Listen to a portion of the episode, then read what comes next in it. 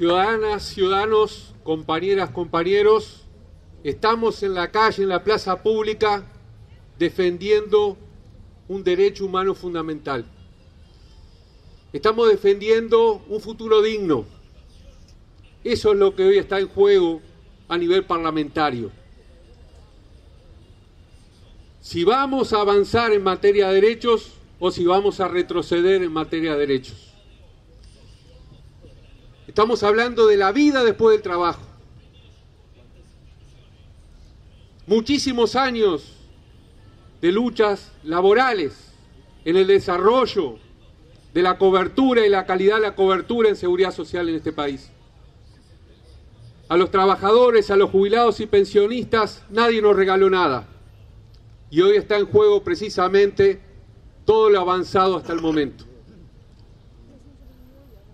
Este acto pretende llegar a toda la ciudadanía de las piedras. Una ciudad de trabajadores, una ciudad de obreros, que deben saber lo que está en juego hoy en la órbita parlamentaria. Nadie niega que nuestra seguridad social requiere reformas. Ni los trabajadores, ni los jubilados, ni los pensionistas a través de sus organizaciones representativas lo niegan.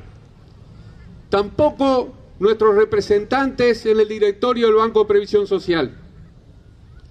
Todos somos conscientes que el Uruguay dentro de 30 años, si no hay un aumento sostenido en la natalidad o eventualmente fuertes corrientes inmigratorias, vamos a ser menos habitantes de lo que somos hoy apenas 3 millones de habitantes. Pero la población mayor a 65 años de edad llegará al millón de habitantes. Quiere decir que vamos a tener una sociedad más envejecida, con mayor necesidad de presupuesto para el pago de jubilaciones y pensiones. De eso estamos todos conscientes. Y por eso queremos participar activamente en una reforma democrática que nos permita avanzar en materia de dignidad, y no retroceder en términos de ella. Sin embargo, lo que hoy se plantea es una reforma inequitativa que lesiona la equidad.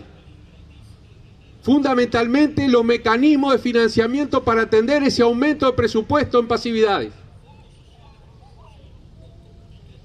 Si le preguntamos a todos los que están acá, a todos los ciudadanos que están en esta plaza pública, si en el año 2019 votaron un programa electoral, un programa político de gobierno que partiera de una reforma de rebaja de prestaciones y aumento de la edad de retiro en busca de más años de aporte, seguramente todos dirán que no, que nadie votó eso.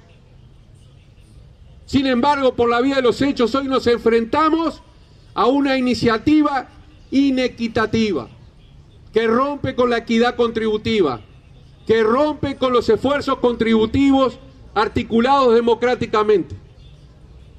No cabe duda que este gobierno está claramente identificado con las cámaras empresariales, con el interés del capital, independientemente de su escala pero fundamentalmente asociado al capital de gran escala, nacional y extranjero. Si uno analiza la propuesta de gobierno en materia de esfuerzos contributivos para financiar la seguridad social a largo plazo, advertirá que los trabajadores aportarán más en los términos que explicaban las compañeras en términos de más años de aporte, pero con rebaja sustancial de las prestaciones y paralelamente el capital, los empresarios no solo que no van a aportar más, sino que van a mantener una estructura de beneficios fiscales, de exoneraciones contributivas que raya con la obscenidad. En este esquema, en esta orientación de gobierno, que no dudo en calificarla de regresiva, que no dude en calificarla de neoliberal, vamos a tener dentro de 30 años empresas con mejores condiciones de reproducción de capital que el presente y vastos contingentes de pasivos sumergidos en materia de ingresos. Empresas prósperas y jubilados pobres. Nosotros nos resistimos a ese futuro. Y obviamente tenemos nuestras propuestas en materia de reforma y en materia de fortalecimiento al financiamiento de una seguridad social con un criterio equitativo. Si el país crece por el esfuerzo de trabajadores en la si el país crece su economía en el esfuerzo de los trabajadores, aún teniendo en cuenta el desplazamiento de la mano de obra por la tecnología, si aumenta el producto, consecuencia del aumento de productividad. Si las empresas aumentan su capital en función del aumento de la tecnología y la productividad, es lógico que la productividad se reparta en términos de resultado entre los empresarios y los trabajadores. Entre los empresarios y los trabajadores. Y para los trabajadores no solo salarios dignos a la altura del esfuerzo que se hace en materia de desarrollo, sino también seguridad social financiada por ese aumento de la producción y la productividad. Por eso queremos destacar que nuestro gremio, que tiene un seguro social propio, los trabajadores de actividad financiera del año 2009, hemos logrado una norma que establece que si los bancos y las empresas financieras de este país con igual dotación de personal, pero con más tecnología, aumenta su producción y su productividad, una parte de ese incremento de las ganancias derivadas por la productividad tiene que ir a la seguridad social de los bancarios y los trabajadores de actividad financiera, a la seguridad social del gremio. ¿Se puede? Claro que se puede. Se necesitan grandes acuerdos políticos, justamente los que hoy no tenemos, justamente los que hoy no se buscaron tenemos una reforma de la seguridad social que no fue planteada por ningún partido político en las elecciones, mucho menos de lo que hoy están en el gobierno, y sin embargo se avanza rápidamente de espalda de la población. Por eso estamos en la plaza pública, para que la población conozca los riesgos implícitos que encierra esta reforma jubilatoria, que fue hecha entre gallos y medias noches, de espalda a la población y con un criterio de clase, sí, de clase dominante, al servicio de la reproducción del capital, al servicio de la burguesía y de la oligarquía, para que se entienda, al servicio de los maya oro. Hoy, la agroindustria, los grandes emprendimientos que concentran gran capital a nivel primario, a nivel industrial del país, salen fortalecidos con esta reforma jubilatoria. Son los grandes ganadores de esta reforma jubilatoria junto con las AFAPs, extensión de los bancos de este país. Y los que vamos a perder somos nosotros. Que hay formas alternativas de financiar la seguridad social con criterios redistributivos, progresivos, de equidad, de democracia, claro que hay. Y justamente invocábamos una de las tantas alternativas que pueda haber, grabando no más al trabajo, sino que la productividad que generan los trabajadores se reparta no solo entre los capitalistas, sino también en la seguridad social.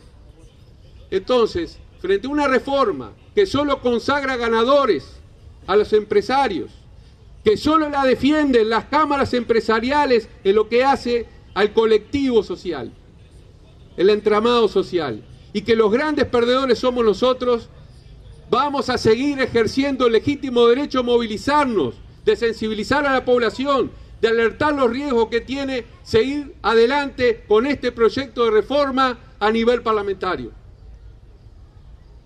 No puede haber fisuras entre trabajadores, entre jubilados y entre pensionistas. No importa lo que hayamos votado en el 2019.